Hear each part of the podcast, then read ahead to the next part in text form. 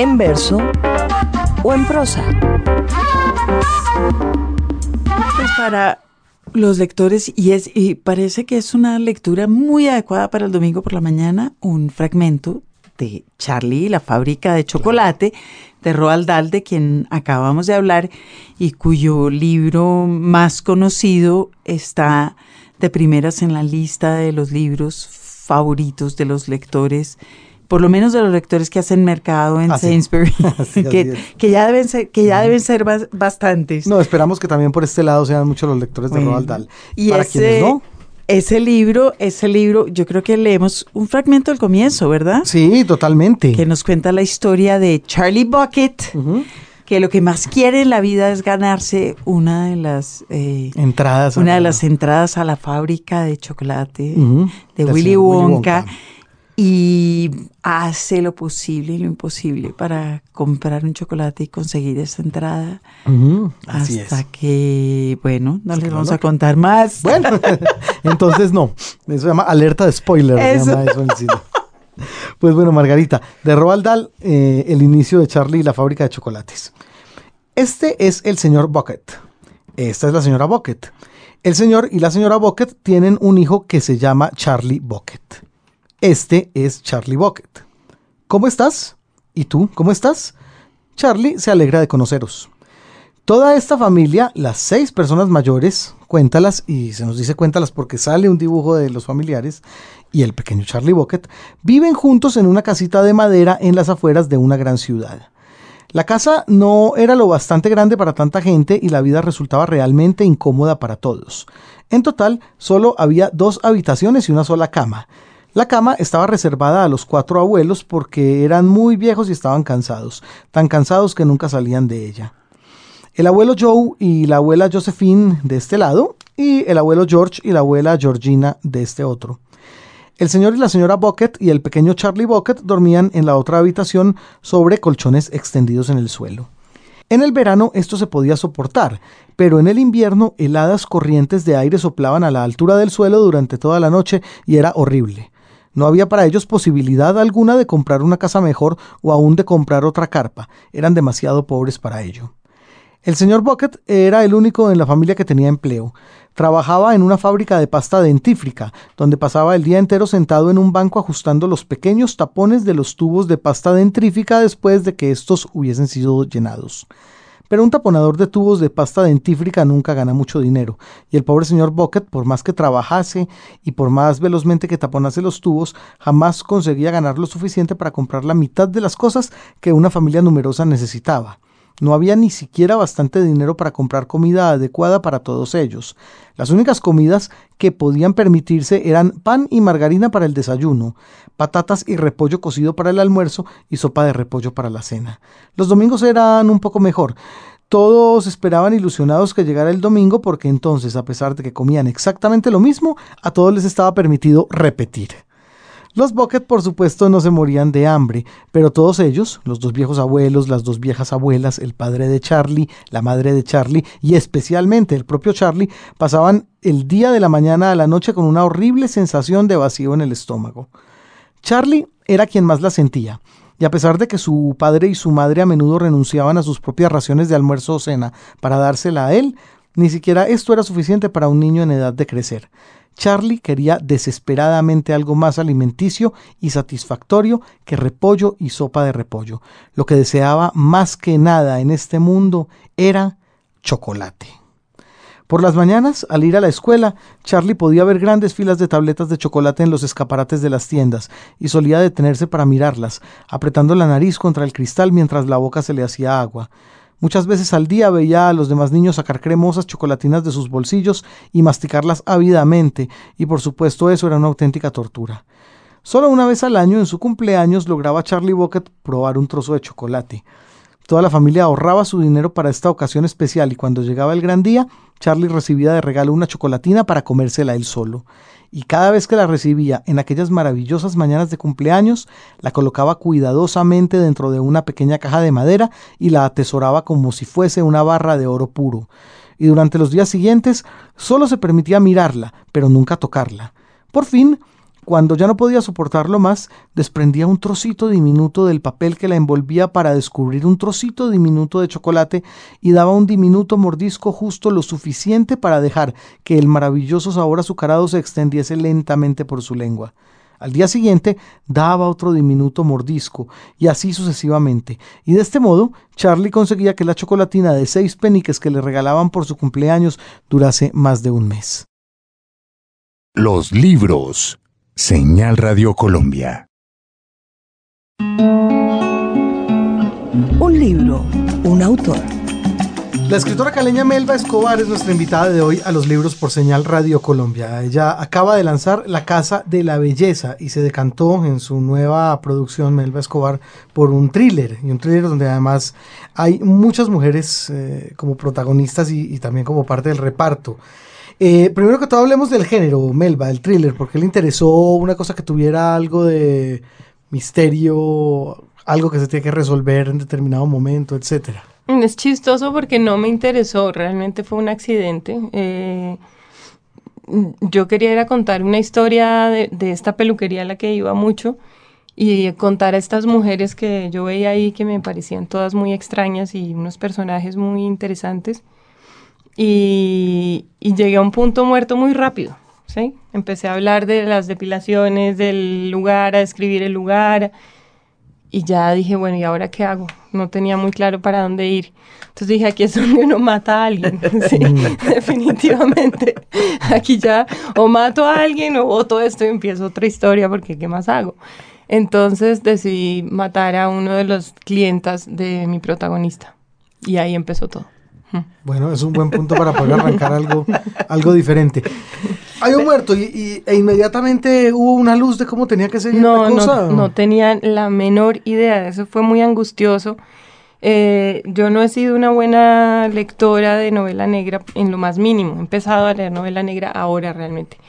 Leo mucho, he leído todo lo de una argentina que me encanta que se llama Claudia, Claudia Piñeiro. Piñeiro la, Sí. la tuvimos en los libros. Que me gusta mucho Claudia y, y, y, pues la había leído toda y sin duda es un alter ego para mí, digamos, eh, me impresionaba esa capacidad de combinar lo político, lo social, hablar de la discriminación, de una sociedad muy claustrofóbica, de la corrupción, en fin, y esas figuras femeninas, entonces pues probablemente ella estaba ahí como un una especie de fantasmita rondándome. Y no, no sabía muy bien cómo seguía, pero, pero entendí ahí mismo que cometí el crimen, que había que encontrarle una solución a eso. ¿sí? No sé lo que acaba. cometí el crimen. y yo soy la culpable. Está bien, la literalidad de la literatura. sí. Eso está muy bien. Si no, que no se diga. Se puede ser literal también en eso. Entonces ya apenas cometió el crimen, digo, ya, ahora mi vida sí tiene sentido.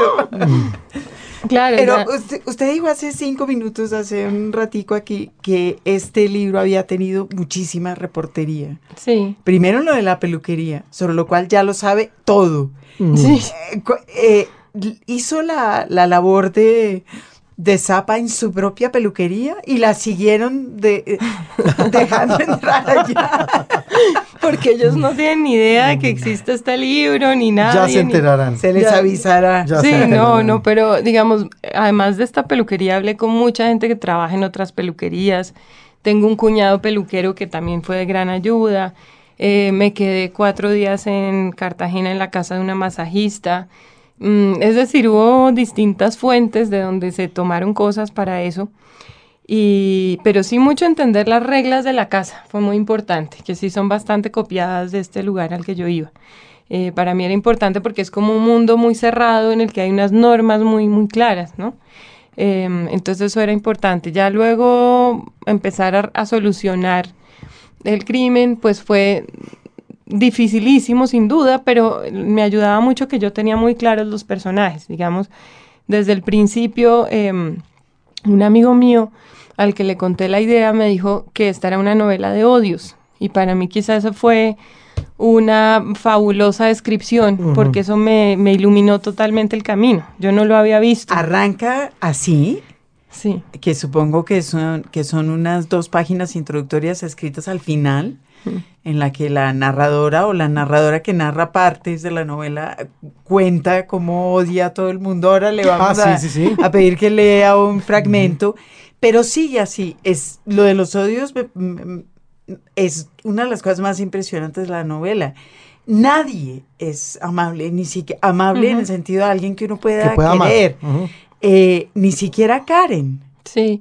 Hay un- para mí hay una persona amable y es eh, Lucía, la, la amiga de la amiga de Claire. Es la única que se salva, pero no es amable, es porque es la única que, que acaba queriéndose un poquito a sí misma. Sí. Sí, Todo- de todas las acuerdo. demás Es- es- es- mujeres se odian a sí mismas Mm. y odian al mundo alrededor. Cierto, yo, yo no lo había visto así, eh, pero es cierto. Y digamos, eh, un poco lo que, pues desde mi papel de narradora lo que veía era más un proceso casi de catarsis de mis propios odios, para empezar, ¿sí? Era eh, los odios que yo podía encontrar en este salón, en la señora que maltrata a la que le está haciendo las uñas, la otra que habla en inglés por teléfono para que no la entiendan, la que, en fin, ¿no? Como una cantidad de formas de maltrato en un espacio en el que además se juntaban como las familias de apellidos de toda la vida, eh, Urrutia, McAllister, de Brigarde, etcétera, con las personas que ahora son nuevos ricos, que la que llega y se baja de una super camioneta, toda operada, y hay una hostilidad incluso también entre estos personajes, porque unos sienten que los otros no merecen estar ahí, y, pero finalmente no tienen más remedio que cederles el espacio. Entonces sí hay muchas hostilidades que yo creo que son las mismas hostilidades que uno muchas veces percibe en la vida cotidiana a mayor o menor nivel en una ciudad como esta, ¿sí? Entonces, de, de arranque a mí, me, me- yo lo que quería era como canalizar mucho de eso y hacer de pronto una catarsis de, de todo eso. Eh, y entonces tenía estos personajes, tenía pues a Karen sin duda era, fue lo primero que pasó, Claire también, y eh, Rameli.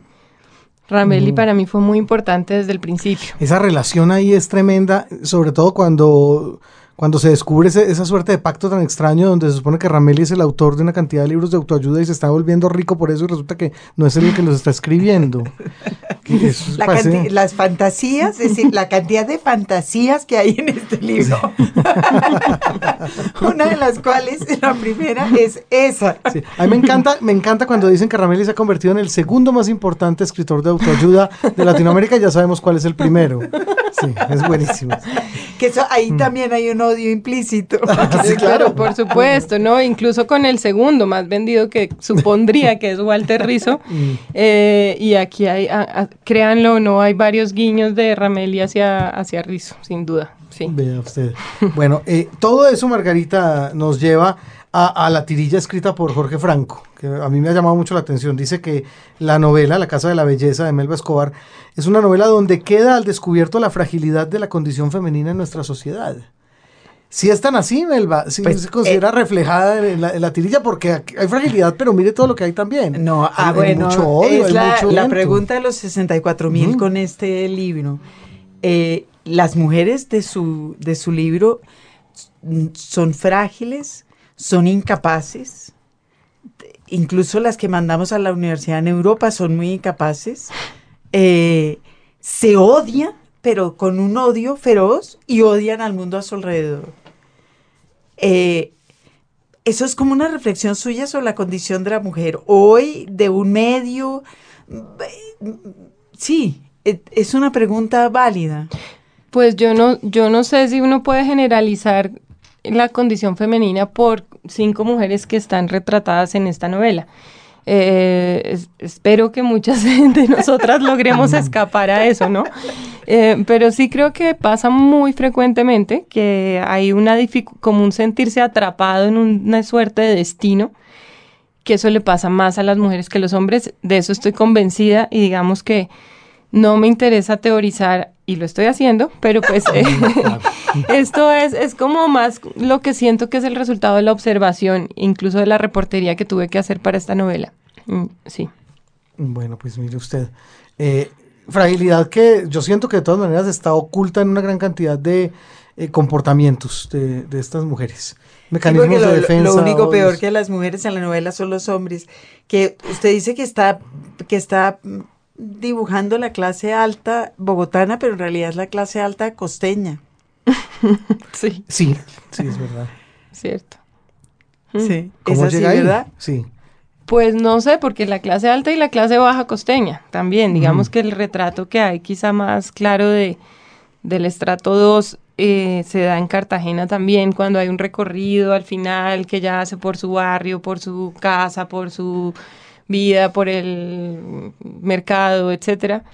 Eh, pues no sé, yo creo que la intención era más como mostrar un, unas tensiones que están ahí, ¿no? Que tienen que ver eh, con eso, con cachaco versus costeño, eh, rico versus pobre, eh, eh, clase alta de apellidos versus nuevo rico. Y hay una serie de tensiones que están ahí todo el tiempo. Entonces, como el, el cachaco de alguna manera por debajea al costeño y viceversa, porque Karen también dice que es que era una cachaca pálida, de ojo verde, desabrida, como tanta cachaca de clase Condenada a alta. comer almohábana. Sí. Entonces hay una cosa de, de como de no aceptar y abrazar las diferencias, sino todo lo contrario, que creo que está en muchos planos, pues. de resentimiento constante, que es, digamos, lo que empuja la novela. Jorge Franco hace la tirilla, pero yo mientras la leía pensaba que más bien su antecesor natural en, en Colombia era más Gamboa. Seguramente. ¿Usted claro. se reconoce en Gamboa? Sí, sí, reconoce un, un aprendizaje ahí o no? Bueno, estaría bien también ampliar la pregunta a quiénes de esas generaciones anteriores y actuales considera usted sus pares. No, pues es complicado, digamos. Yo, yo, yo creo que uno, en mi caso, me considero una lectora bastante desorganizada y caótica y sin estructura de ningún tipo, ¿no? Entonces, no, como decía antes, empecé a leer novela negra cuando ya casi estaba terminando de escribir una yo misma y, y eso implica un caos en general bastante grande. Eh, autores colombianos, me gusta mucho Tomás González, sin duda, ¿sí?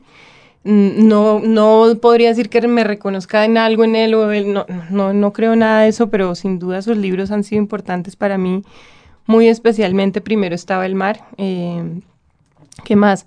Pues he leído algunos libros de Gamboa, a mí Jorge Franco me gusta muchísimo. eh. Me gusta mucho de Jorge Franco eh, esa capacidad de llevarlo a uno hasta el final como en 100 metros planos, pues como sin respiro, ¿no? Eh, especialmente, me- especialmente me gusta Rosario Tijeras. Mm, pues no sé, es difícil la pregunta. ¿No? Me gusta Belio Rosero. Digamos, ya en esto que estoy diciendo creo que hay una cierta esquizofrenia, ¿sí me entienden? Porque se supone que uno eh, muchas veces tiene que tener como un orden en que entonces si me gusta Evelio, no me gusta Jorge No, Franco. no, no. Pues en general yo veo a la gente más coherente que yo, como con sus gustos y sus predilecciones. No, Y- la, la pregunta era porque tal vez Gamboa fue el primero de, la- de las nuevas generaciones de escritores que re- retomó eh, el tema de la policiaca en Colombia. Con perder es cuestión con de perder es método. cuestión de método. Y porque él recurre también a, a un, digamos, a una técnica que se ve en la Casa de la Belleza, que es un cierto dibujo costumbrista del medio. Sí. Sí, el taxista eh, que va entre mm, divertido y eh, horrendo. Usted tiene un detective que se llama Koyak, pero con doble L. Estaba pensando en eso, en que, en que Gamboa eh, utiliza en sus, o utilizó en esa novela específicamente, no sé si, eh, ese tipo de personajes Sí, curioso porque no se me ha ocurrido pensarlo, pero creo que eh, sin duda hay algo de eso. Eh, también están Los Impostores, ¿no? Sí, también. que es una sí. maravilla de novela de, de Gamboa extraordinaria. Y sí, digamos, aquí, esta es una novela, yo creo que esta novela es un poco seria para mi gusto, ¿sí? A mí me gusta más el humor de lo que siento que pude explorarlo acá.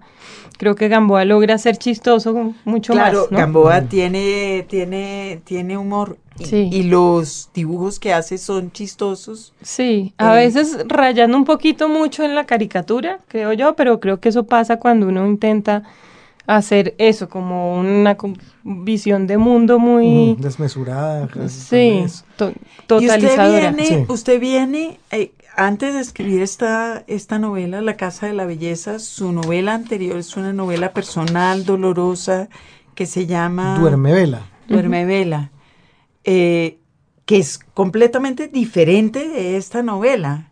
¿Cómo fue ese salto de... Sí. Pues yo antes dije que, que me parece que con esto yo estoy empezando algo nuevo y a la vez terminando algo, ¿no? Y creo que tiene que ver con eso. Eh, Duerme Vela fue un proceso sí, muy íntimo de catarsis, de exploración de, de un duelo, ¿no? Creo que en eso tal vez tienen algo afín. Los dos es que los dos son exploraciones de un mundo muy estrecho y como de un microcosmos. En el caso de Duerme Vela es mucho el, eh, la funeraria, los rituales, velorios, la, ¿no? Un poco cómo se hace un duelo. Y en este caso, pues es el salón de belleza. Y, eh, en estos días pensé que algo en común tenían y quizá era eso. Mm, pero pues en el caso de Duerme Vela había un nivel de apego que a mí me cuesta trabajo hoy en día entender como profesional, por así decirlo. ¿sí? Creo que el profesionalismo comienza en el momento en que uno no tiene ese nivel de implicación afectiva con lo que está escribiendo. Esto lo dice una persona que acaba de decir que su interés por la literatura es emocional. Claro. ¿Sigue siendo así? Sigue siendo emocional, pero creo que la cambia es un poco como la manera en que se hace, ¿sí? Es decir, eh, no necesariamente uno tiene que haber ido al infierno para contar cómo es el infierno, ¿sí? Y creo que estoy entrando en esa etapa en la cual quiero contar el infierno sin vivir en él, por así decirlo, ¿sí?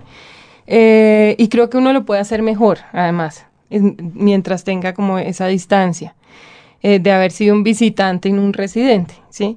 Entonces creo que aquí lo que cambia es eso, uno, uno cuando está escribiendo desde la emotividad o desde el dolor o desde... El apego es tal que yo no podría ni siquiera decir si ese libro es bueno o es malo, por decirlo de alguna manera. Tampoco es que lo pueda decir con Sí, este, ¿no? decir Porque lo- uno los no, escritores no son un- tan desapegados. Exacto, no, no, uno no puede ser juez y parte del- completamente, pero tengo, sí creo que tengo una mirada mucho más técnica y, y, y, a- y distanciada, sí, me he dado cuenta de eso también cuando la gente me hace preguntas, que no quiero arruinar el final para los que no la han leído, pero me preguntaban mucho por el final del libro, que si yo había llorado, que si me había dado muy duro, que si- yo pensaba, no entiendo la pregunta, ¿sí? Porque, porque aquí nunca hubo un apego de ninguna manera, ¿sí? Eh, fue mucho más las decisiones que se tomaron fueron netamente narrativas. eh, en, en una fase pues empezó a construir como uno hace un edificio, ya no había tanto intuición como un plano eh, de, de construcción, por así decirlo, ¿sí? En esa medida creo que eh, pues son dos aproximaciones a la literatura, no digo que haya una más valiosa que la otra, pero en mi caso quiero seguir con la segunda. Es una, ha sido un acercamiento que ha sido de distanciamiento con el, con el asunto tratado. Eh, estaba pensando en su afirmación de hace un segundo de que eh, hay una sola persona amable en el libro que es Lucía. De Sabrina, por ejemplo, no alcanzamos a saberlo porque Lucía, muere muy sí. pronto. Y Lucía, bueno, Lucía, al, sí, puede ser que al final nos vaya gustando mucho, pero yo pensé en otras dos personas que son amables, que son los papás de Sabrina, eh, que son como los únicos es- genuinos espectadores de todo esto.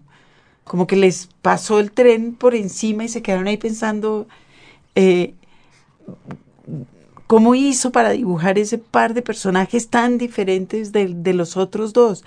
Además, porque el padre tiene unas características muy especiales. Es uno de los personajes más redondos de la obra, de hecho. Mm, pues no sé, yo, yo quería que hubiera eso, unos padres de familia, que, que lo que dice Margarita, que les pasa todo un poco por encima y que están también en una lucha, como yo creo que mucha gente debe estarlo en, términos de justicia acá, sin ni siquiera alcanzarse a entrever lo que hay detrás, ¿no? Eh, es, es, una lucha completamente contracorriente que yo creo que uno como lector lo está viendo diciendo que desgaste esta señora yendo a la fiscalía, buscando un abogado, un investigador, qué cansancio. Y pues yo creo que se parece mucho a la, a la, realidad, ¿no? Ellos no son protagonistas finalmente de, de, nada de lo que está pasando ahí, pero tampoco tienen la facultad de cambiar el rumbo de la historia. Entonces, me gustaba ese papel pasivo en, en una novela donde todos acaban teniendo un rol bastante activo, aunque quizá la que menos lo tiene es justamente la protagonista.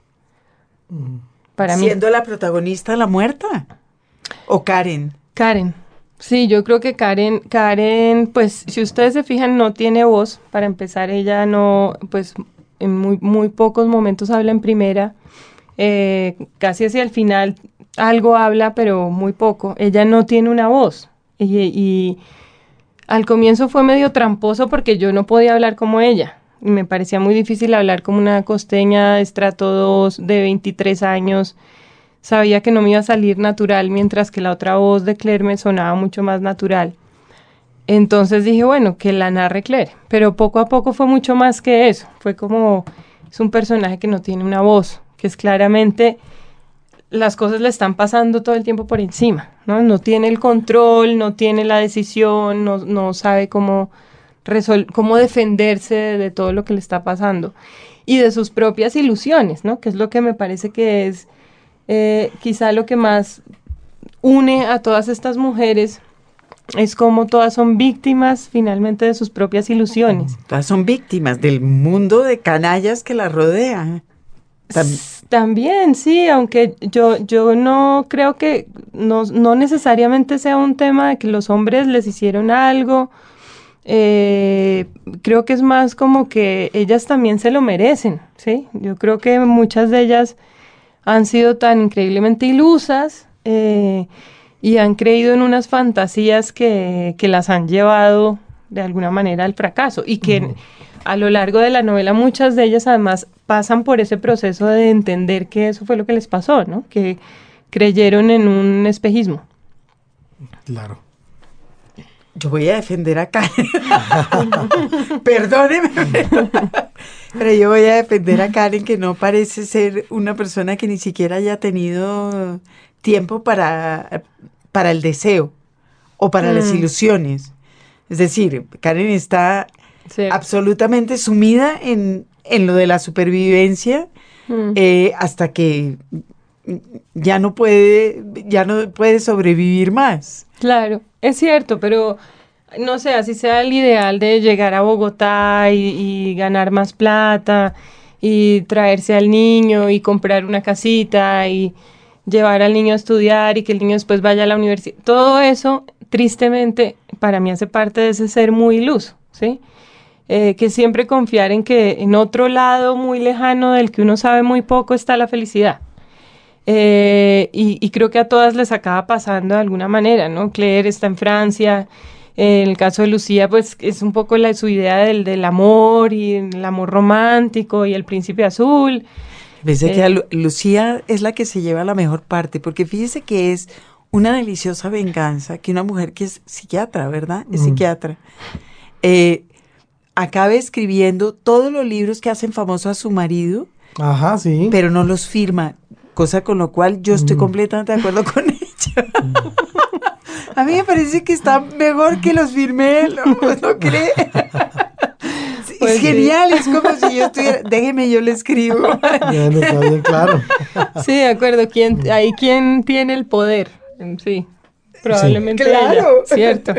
Sí, es una mujer, a mí me parece muy inteligente y me gusta mucho el personaje porque eh, es muy mosquita muerta, digamos, ¿sí? Tiene un poco eso, que es toda suavecita y solo toma Baileys y es como redondita y dulce y suave y bogotana y como y en mi chinita y en el fondo es una mujer que la tiene muy clara, ¿sí? Pero ella, al final es la única que no desea, hablando es usted de las mujeres y las ilusiones, es la única que querer, querer, no, no quiere y nada. eso también le ha dado mucha libertad y mucha felicidad creo que ahí hay una lección de, de, ella, ¿no? Que también en el no desear puede haber una paz. y creo que ya alcanza esa paz no deseando nada.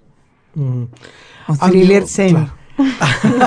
bueno, sí, es una manera de decirlo. Puede ser, sí. Sí. Bueno, pues para que lo juzgue un poco más la gente en casa, Margarita, habíamos dicho que le íbamos a pedir a Melba que nos leyera un fragmento del principio de la El, novela. el del odio, Los- sí. Exactamente. El del odio tras odio tras odio, para que ustedes vean, digamos, de qué va, cómo arranca la Casa de la Belleza. Odio las uñas postizas de colores extravagantes, las cabelleras falsamente rubias, las blusas de seda fría y aretes de brillantes a las 4 de la tarde. Nunca tantas mujeres parecieron travestis o prostitutas disfrazadas de buenas esposas. Odio el perfume excesivo de estas mujeres maquilladas hasta el punto de parecer cucarachas de panadería. Además, me hace estornudar. Y ni hablar de sus accesorios, esos teléfonos inteligentes con forros infantiles en colores como el fucsia con lentejuelas, imitaciones de piedras preciosas y figuritas ridículas. Odio todo lo que representan estas mujeres no biodegradables de cejas depiladas. Odio sus voces chillonas, impostadas como si fuesen muñequitas de cuatro años, pequeñas putitas de traqueto embotelladas en un cuerpo de mujer erecta como varón. Todo es muy confuso.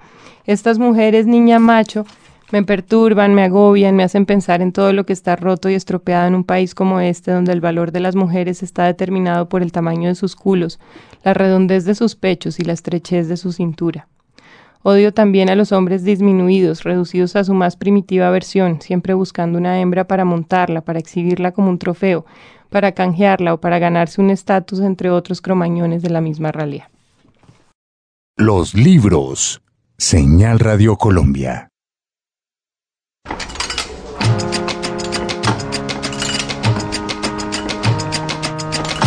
Así anda el mundo editorial. Así anda el mundo editorial, Margarita, con muchos premios por aquí, por allá, por acullá, que llaman. y bueno, no, muy contentos porque una pensadora bien importante para Latinoamérica, como es la argentina Beatriz Arlo, acaba de ser eh, justamente depositaria de uno de esos premios. El premio internacional Pedro Enríquez Ureña, que como podrán imaginar ustedes, pues lo da la eh, República Dominicana, de donde es originario Enríquez Ureña. Es verdad. Bueno, pues muy importante realmente la entrega de este premio a esta escritora en particular. Ella ya se había llegado unos galardones consigo, básicamente locales. Por ejemplo, el premio Conex, pues que es un premio muy importante a nivel argentino. Y la Academia Nacional de Periodismo también le había dado un, un premio llamado Pluma de Honor por lo que tiene que ver con sus trabajos periodísticos y ensayísticos. Pues Beatriz Arlo es una de esas voces muy poderosas que nos viene de Argentina desde hace muchos años y que no es eh, precisamente de masas y multitudes eh, y sin embargo escribe en la prensa, es también activista política, mm, fue mm, por supuesto una persona que nunca dejó su actividad durante la dictadura eh, y además escribe libros sobre literatura, libros sobre escritores, en fin, una de las voces femeninas más interesantes del continente. Así es, y como analista cultural, pues por supuesto ha tenido un trabajo muy, muy importante también con este volumen que se llamaba Escenas de la vida posmoderna, que es como el que le da eh, arranque a una carrera muy interesante en, en ese tema en particular. Dentro de esa escuela que a los comunicadores sociales nos tocó en su momento también leer y devorar mucho en época académica de Jesús Martín Barbero, Eso. García Canclín y García todos Canclini. los Matelard, etcétera, los que tengan que ver con, con esa escuela en Latinoamérica. Eso es la Beatriz Arlo. El premio Enrique Sureña, bueno, Enrique Sureña es este enorme intelectual eh, dominicano, digamos de la talla de Alfonso Reyes, Sí. y un poco de esa época en que había mm, mm, intelectuales de, de ese, de ese nivel. Eh, en, el premio se lo han dado a Cardenal, a. Ernesto Cardenal, Sí. a Luis Rafael Sánchez, el escritor eh, puertorriqueño. Puertorriqueño, que es buenísimo. La guaracha de Macho Camacho. Sí. Bueno, claro. Tremendo, claro. Sí, Sí. me encanta Luis Rafael Ahí Sánchez. está, el jefe. Sí, Nada más y nada menos. Eso es. Y a, y a otra persona, ¿quién más? Ah, A Eduardo, Galeano. Ok. Sí, Eduardo Galeano, importantísimo, uruguayo. Entonces, es, además es un premio que, que la- se le acomoda muy bien a, a Beatriz Arlo, Ujú, que sin duda es una intelectual que se puede considerar de la estirpe de Enrique Sureña. Definitivamente. Vienen libros de Beatriz Arlo, normalmente ha publicado en siglo XXI, y vienen un par de textos eh, concernientes a la literatura. Uno de ellos parece ser un recorrido muy interesante pues, del sumum literario argentino, porque se llama De Sarmiento a la vanguardia, o sea que va a arrancar justamente desde el Facundo de, de Sarmiento en, en adelante. Entonces, todo, todo el viene. 19. Qué barbaridad, eso se ve buenísimo. Eso se ve muy bien. Domingo y Faustino Sarmiento. aquí se consigue, aquí se consigue siglo XXI y todo Beatrizarlo, el siglo del hombre, que han sido sus distribuidores desde siempre. Bueno, Son libros fáciles de conseguir en. Colombia, circulan muy bien, entonces Y a ella se le puede leer cada ocho días en el diario El Clarín los domingos. También se consigue pues por red, obviamente, ahí lo pueden encontrar, lo que tiene por decir acerca del devenir latinoamericano, la literatura y pues sus ideas mismas, Beatriz Sarlo, ganadora de premio Pedro Enrique Sureña. Enhorabuena por ella. Lo que cuentan las revistas. Nunca es tarde para hacer balances y sobre todo cuando los balances llegan de tan buena fuente como es la librería Libélula de Manizales, que sigue abriendo sedes por ahí, ya está en Armenia incluso. Y bueno, nos hace llegar su nuevo boletín, o el más reciente, donde hace un balance de los mejores libros del año pasado, Margarita. Claro, yo tengo que decir que nosotros somos los que estamos en marzo, la- los que saltando la, libra, la lista de libros del año La pasado. culpa es de ellos. Ni hablar.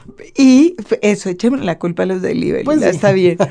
Pero a, a pesar de ser marzo, fíjese que esta lista está muy bien y está, y está bien un poco contarles por lo menos cuáles pues, fueron los primeros tres libros, porque en Libélula ya nos tienen acostumbrados a ser lectores muy finos, eh, que no hacen concesiones a nada diferente de la calidad literaria o de su propio gusto. Entonces, pues eh, las recomendaciones que hacen nosotros les podemos creer y, y yo creo que nuestros oyentes también. Claro, y además son libros que no por ser del año pasado pierden vigencia. Ah, no, pues sobre todo eso no, Mm. porque es que empiezan con Montaigne. Ah, no, imagínese, los que ensayos de aquello Montaigne. De novedad, no. Un poco, ¿no? Poco a poco. Pues esta es una edición bilingüe que es una gran novedad y una cosa maravillosa. Mm. La edición es de Galaxia Gutenberg, Sí. que siempre nos, nos tiene ya acostumbrados a esas ediciones Ah, sí, completas, bellísimas. muy finas, muy bien hechas. Mm.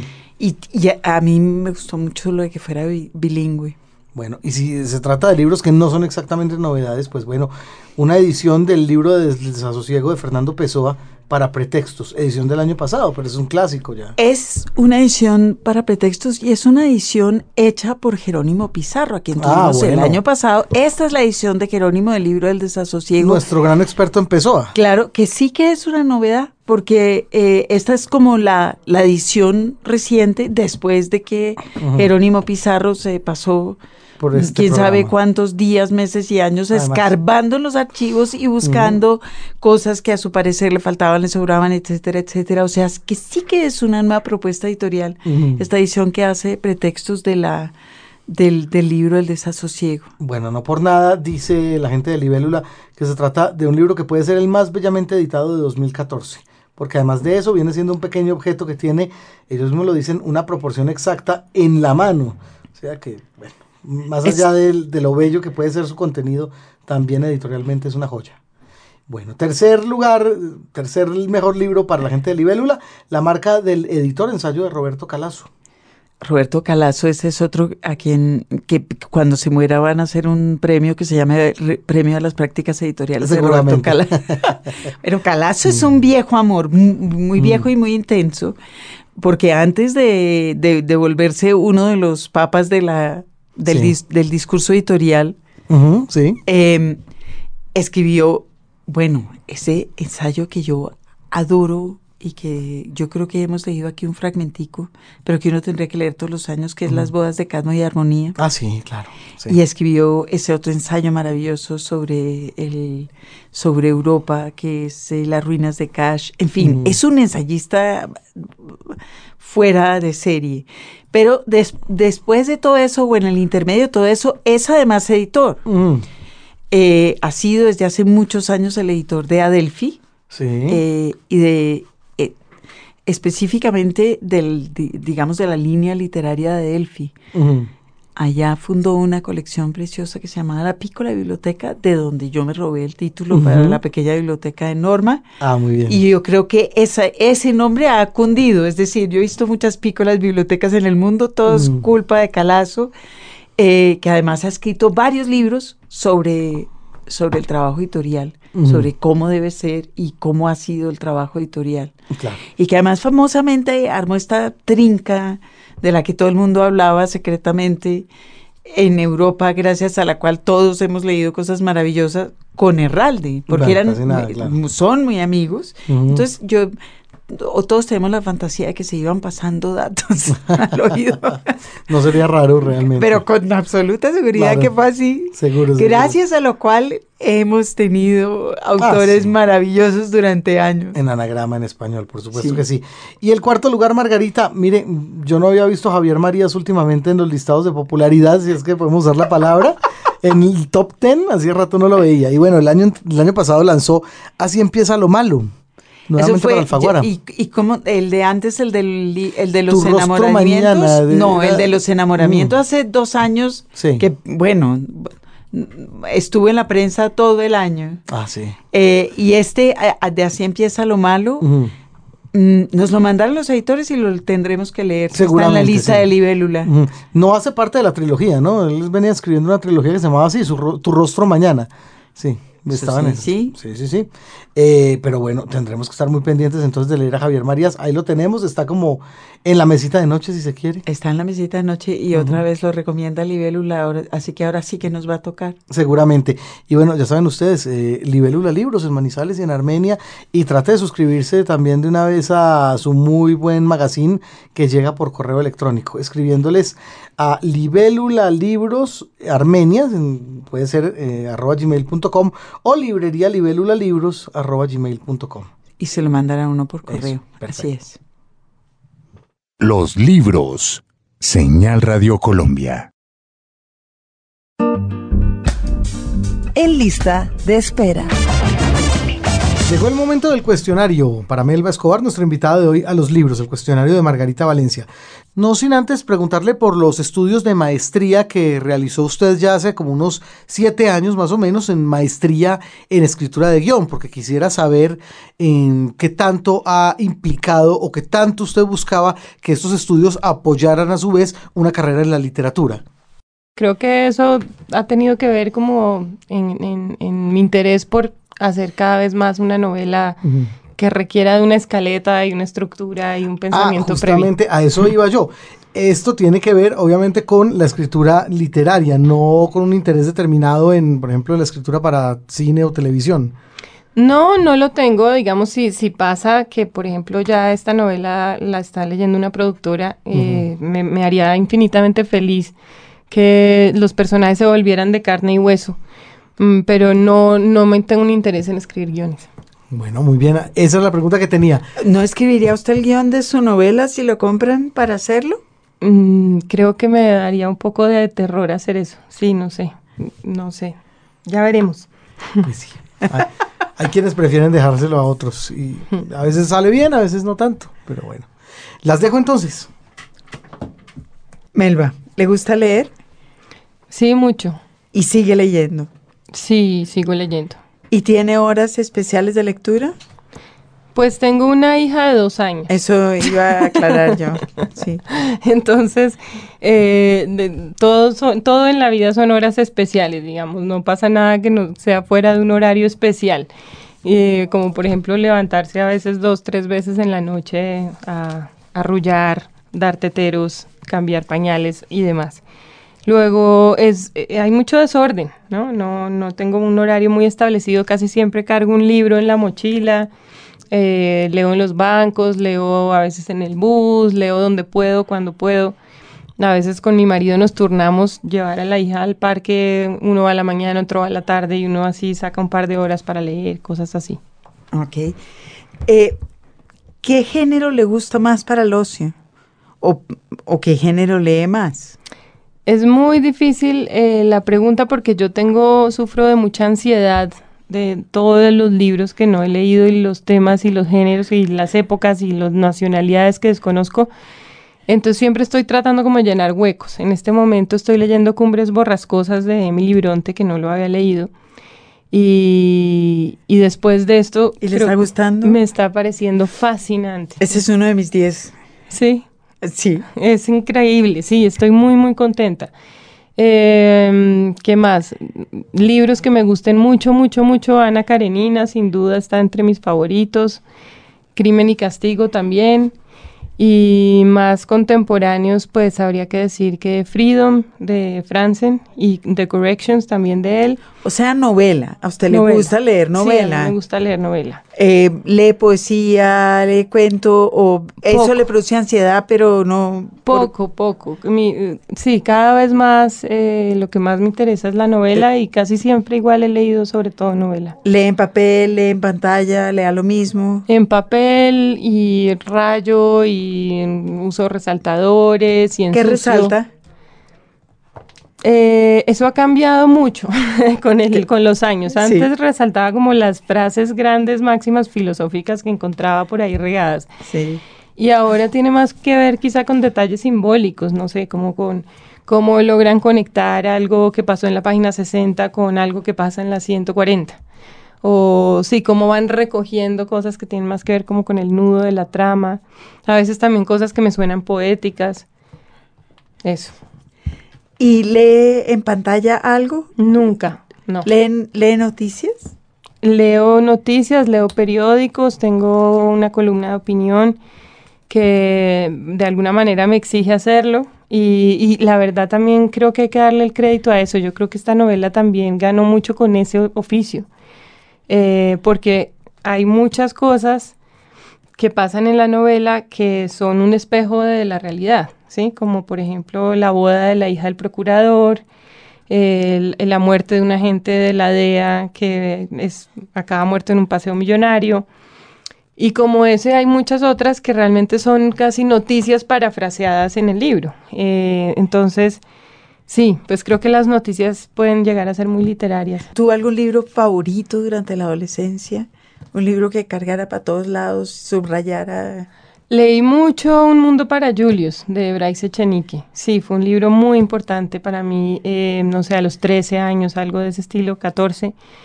Y, y ahora que lo pienso, pues hay algo en común que pues, quizá tiene que ver como con una asfixia de pertenecer a una clase y unos rituales y unas costumbres y unas formas de una clase muy específica. Bueno, eso hizo Bryce. Fue el, el gran novelista de la burguesía, Sí. Eh, que, por lo menos en literatura latinoamericana poco aparece. Mm, ¿Sigue, ha leído a Bryce últimamente? ¿Le sigue gustando? Me sigue gustando, sí. eh, hace mucho que no leo nada de él. Sobre sus hábitos de escritura, ya ha confesado que es terriblemente indis- indisciplinada. Pero, eh, ¿cómo funciona? Por ejemplo, usted dice, voy a escribir esta historia sobre estas mujeres en esta peluquería. Ahí surgió la idea, estando usted misma en la peluquería, me imagino. Y empieza a hacer una investigación de qué índole, cómo acaba cuatro días en la casa de una masajista en Cartagena, en fin, cómo organiza la, la- la información que, que debe buscar. Para empezar, yo le quise ofrecer a Daniel Samper eh, Ospina para Soho una crónica de las peluquerías en Bogotá. Él me dijo que sí, pues que le mandara algo para mirar. Y todo porque, como digo, yo iba a este lugar y, y me parecía tan literario siempre, salía con muchas ganas de escribir y, y a veces escribía párrafos o una, dos páginas después de haber estado ahí, ¿no? Que eran más una cosa como de necesitar sacarme del cuerpo lo que había oído, visto o sentido en este espacio. Entonces empezó siendo una crónica, fue lo primero que escribí y fueron y, y la hice. Es una crónica que está, de hecho, son 25 páginas o 30. Cuando me di cuenta era muy larga para Soho y, y probablemente también inaceptable para Soho. Eh, entonces, pues al final como que ah, dije, no, no le voy a mandar nada y tampoco, no sé, seguí por ahí. Pero tenía este texto y, y- y al tenerlo como que esa fue la confirmación de que esto sí había algo ahí que valía la pena, Que ahí había una historia. que ahí había una historia. Empezó a investigar más Empecé primero... ¿Cuándo resolvió irse hacia la ficción?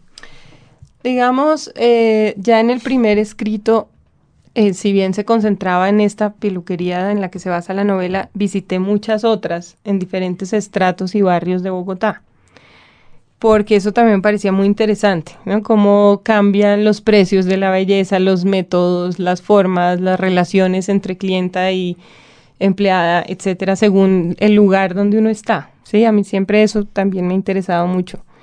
Em, entonces era un poco eso, digamos que desde el comienzo tenía claro que había algo con, con hacer ese recorrido de abajo arriba y de, arriba a abajo en, en una historia fuera de no ficción o de ficción. Y, como digo, en un momento dado, eh, en, algún momento yo estaba viniendo por la circunvalar y vi este edificio de Peñas Blancas al que le tengo manía, eh, porque me parece horroroso y me molesta y me agrede su blancura, ¿sí? Porque no estamos frente al mar, sino en los cerros. Y entonces yo decía, es todo tan bonito, tan del mismo color, el ladrillo, esta ciudad tiene un sentido, ¿no? Y los hurapanes y tal, y de pronto, ¡pum!, aparece esta cosa aquí a gritarnos que cada apartamento cuesta 3 mil millones o yo no sé qué.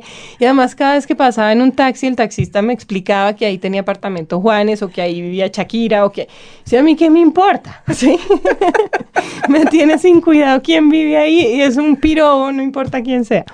Pero entonces, eh, sí, una cosa como en ese exhibicionismo de la riqueza que me parece bastante molesto. Eh, entonces, pues creo que poco a poco se empezaron a conectar todas estas cosas, ¿no? De, decir, bueno, es la próxima historia, quiero que alguien viva en este edificio. Y sin duda el salón de belleza va a ser el espacio vital. Y quiero que haya un autor de autoayuda que sea una farsa absoluta y también necesito una psicoanalista. Y un poco es como que todo esto va naciendo y uno empieza a conectar las patas de un rompecabezas. ¿Toma notas? En la primera fase no. En la primera fase escribo. Escribo muchas páginas. Porque de alguna manera siento que hasta que yo no encuentro una, la voz, eh, me cuesta mucho trabajo ya pensar en, en estructura. ¿sí? Para mí primero está la voz. Acá fue muy difícil, yo pasé varias veces de la primera a la tercera eh, persona. Intenté, pues, finalmente creo que es una novela coral y que en varios momentos eh, varias de las mujeres usan la primera, no solamente Claire, sino que Karen en un par de momentos habla en primera, Lucía también, pero me quedé mucho más con la tercera, eh, como tratando de dar una panorámica, ¿no? Pero digamos, llegar a eso no fue nada fácil. Llegar como a, bueno, el tono, la textura, cómo hablan estas mujeres, cómo desde dónde hay una voz que va a contar la historia. Y ya una vez yo fui encontrando que tenía una atmósfera y un tono, ya pude empezarme a sentar y, y, a mirar hacia adelante. ¿Cómo han sido sus relaciones con los editores? Porque usted ha tenido, ha editado con, con eh, MC, Duerme Vela, lo publiqué. Planeta. Planeta, ah, o sea que ahí, seguido, ahí ha seguido fiel, hizo este libro con Tragaluz. Usted misma participó, por ejemplo, en el, en el trabajo de edición de la biblioteca eh, afro que hizo el Ministerio de Cultura hace tres años o cuatro. ¿Cómo son sus relaciones con los editores? Eh, bueno, digamos que valoro mucho el trabajo de un editor, me parece que es un trabajo muy, muy, muy importante. Cada vez me parece más importante. En este último libro fue con Marcel Ventura, que es quien está ahora en, Planeta y con MC. Eh, pues fue vital, digamos, a la hora como de darle una maduración a la estructura, a la forma, eh, se nos fueron bastantes errores al final en, esta edición que yo espero que se pueda reimprimir para corregir. Eh, eso pues ahí hay mil detalles de última hora para explicar que no voy a entrar a explicar. Pero digamos que en términos de la historia misma, que para mí es como la parte esencial, mm, yo no hubiera podido acabar esto sin él. Es, así de ese tamaño. Es decir, yo llegó un momento en el cual tenía casi 400 páginas y era un desorden y no tenía muy claro cómo terminaba la historia, pero seguía sumando páginas y escribiendo y añadiendo cosas. Mm, y estaba muy angustiada y muy frustrada porque llevaba mucho tiempo y sentía que no iba a poder terminar la historia.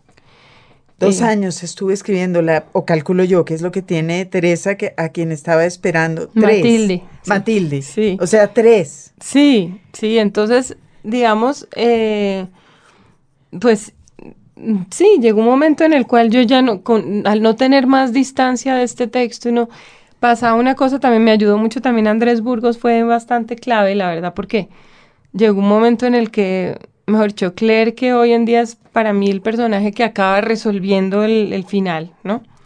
Era un personaje intachable de la página 1 a la última.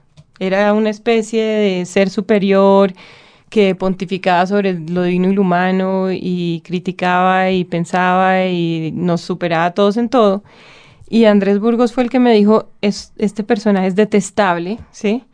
Y además es completamente plano porque es el único personaje al que no le pasa nada nunca. Ella acaba salvando a Karen porque al final la salvaba y no sé qué. Me dijo, la única manera de que esta novela se salve es que Claire Sucia Claire un poco. Claro, que, que acabe mostrando, o sea, dónde está su vicio, dónde está su maldad, dónde está su oscuridad. Tiene que tenerla en algún lado y hay que romperla por ahí, que eso desamarre el, el desenlace.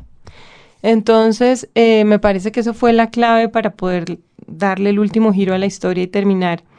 Eh, pero esto fueron varios meses, digamos, de darle vueltas, de intentar una cosa, luego otra. Y finalmente con Marcel, eh, pues el trabajo, no sé, le sacamos a esto unas 150 páginas eh, que implicó mucha, mucha, mucha carpintería. Hmm. Ok. Un libro que haya regalado muchas veces. Mm. Los cuadernos de Malte Lauris Brigue de Rilke. Ok. Y un libro que no regalaría nunca. Cualquiera de autoayuda. Ni siquiera los inventados por usted. No, ah, me, amo. me amo. Eso es. A mí sí me gusta. Sí, yo Sí. quiero que alguien lo escriba. Sí, sí. Podemos escribirla y poner a alguien de sexo masculino a firmarla Sí. y hacer todo el tour promocional. Eso, Eso. sería buenísimo. Si pudiera hacer una cena eh, con escritores, ¿a quiénes tres escritores invitaría? Mm, Pues a mis amigos, seguramente. A ver. Sí, son mis amigos, mm, a Ricardo Silva, a Andrés Burgos, a de pronto a Juan Cárdenas, sí. Ahí echaría una cena sensacional con tres de hoy. ¿Usted se reconoce como miembro de esa generación? Que me hizo caras al comienzo y después... no, porque, porque a veces siento que la idea de generación implica una afinidad en la escritura que yo no encuentro y, Pero no quiero encontrar. Eh, pero afinidad a nivel humano sin duda alguna la hay. Es decir, nosotros con, con la gente de mi generación viajamos, nos llevan a una feria juntos a Oaxaca o a donde sea, y eso es como un kinder infantil ahí, eh, pasándola buenísimo, echando toda clase de chistes idiotas de mañana hasta las horas mil. Entonces creo que sí hay una afinidad en, en- en- Y de hecho acaba de contar que recurre a sus compañeros de generación también cuando tiene problemas con el oficio.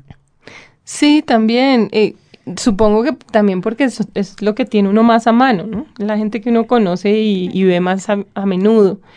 Eh, pero pues también porque creo que hasta ahora pues todos estamos en un nivel muy parecido, eh, nos tomamos las cosas como con mucha tranquilidad y no hay una noción de competencia. Un poco yo creo que se siente que, que todos podemos ocupar el espacio que queremos ocupar. ¿Y usted cree que eso va a cambiar después?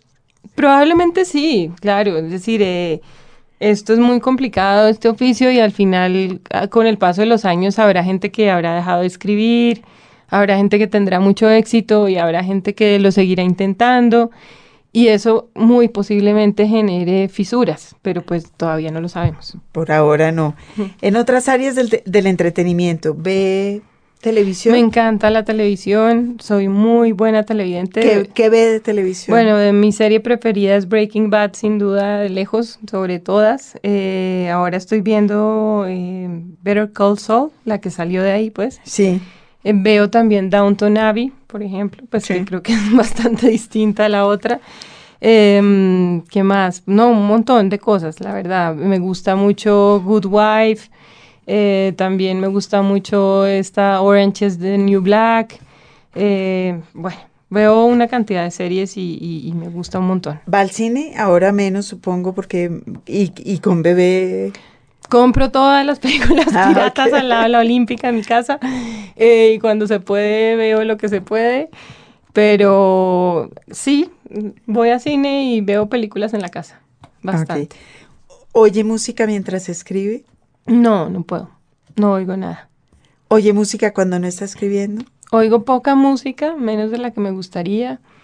Y Ya confesó que no sabía bailar salsa como las caleñas, que es algo que nadie sabe hacer.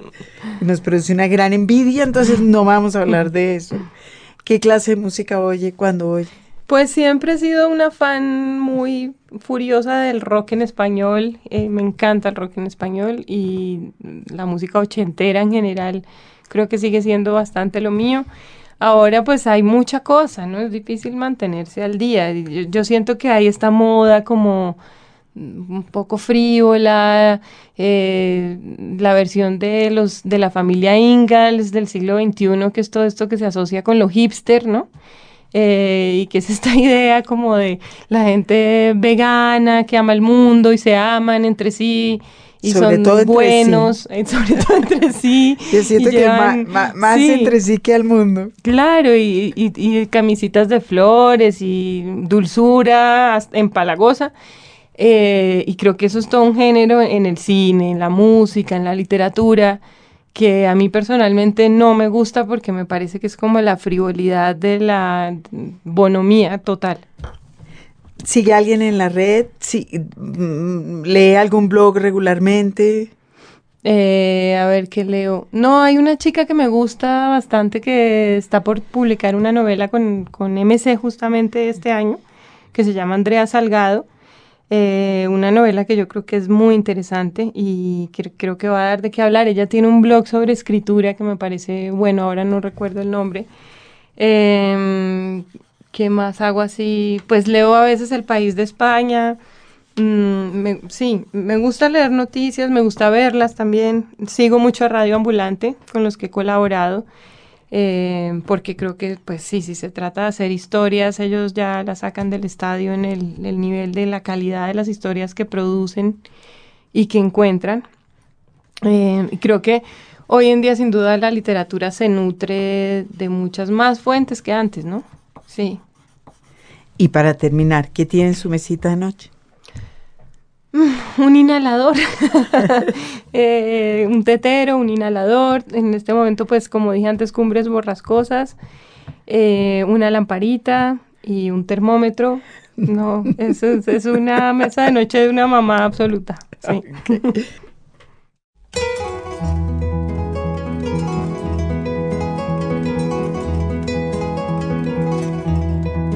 Ha sido un gusto tener con nosotros aquí en los libros a Melba Escobar y muy recomendada su más reciente obra, La Casa de la Belleza, para que la busquen por ahí. MC. Editada por MC, Serie. Cruz del Sur.